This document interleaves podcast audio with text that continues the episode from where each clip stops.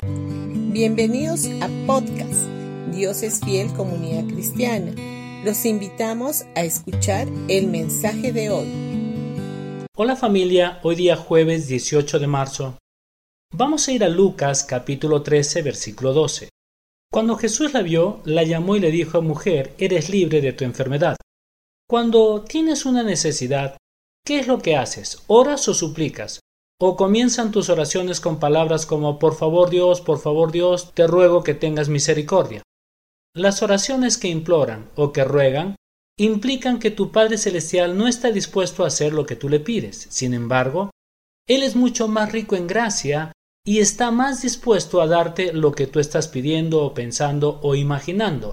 Lo que dice en Efesios capítulo 3 versículo 20. Él desea sobre todas las cosas que prosperes y que tengas salud, así como prospera tu alma, lo que dice en tercera de Juan 2. De hecho, antes de tener una necesidad, Dios ya ha suplido esa necesidad. Mucho antes de que supiera que tú necesitabas un Salvador, Él envió a su Hijo para que Él sea tu Salvador. Este es tu Dios.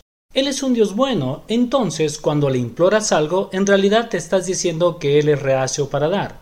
Y necesita ser persuadido fuertemente antes de que se mueva. Sin embargo, Él no es así.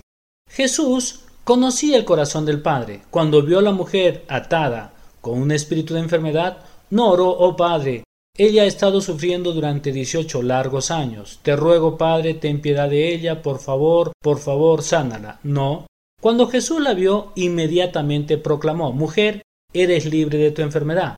Porque él conocía el corazón del Padre, sabía que el Padre quería que fuera liberada de su condición de aflicción.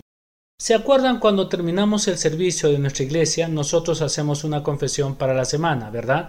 Pero no lo hacemos con las palabras de súplica como, por favor, que esta semana sea bendecida, te lo suplicamos, te rogamos o te imploramos. No, no lo hacemos de esa manera sino que lo hacemos con mucha convicción, sabiendo que tendremos una semana bendecida, llena de la gracia del favor de Dios sobre nuestras vidas y haremos grandes cosas en esa semana, ¿verdad?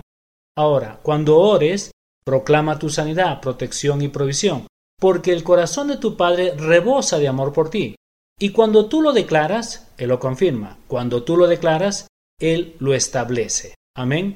Bendiciones familia, de Dios es fiel y que tengas un gran día.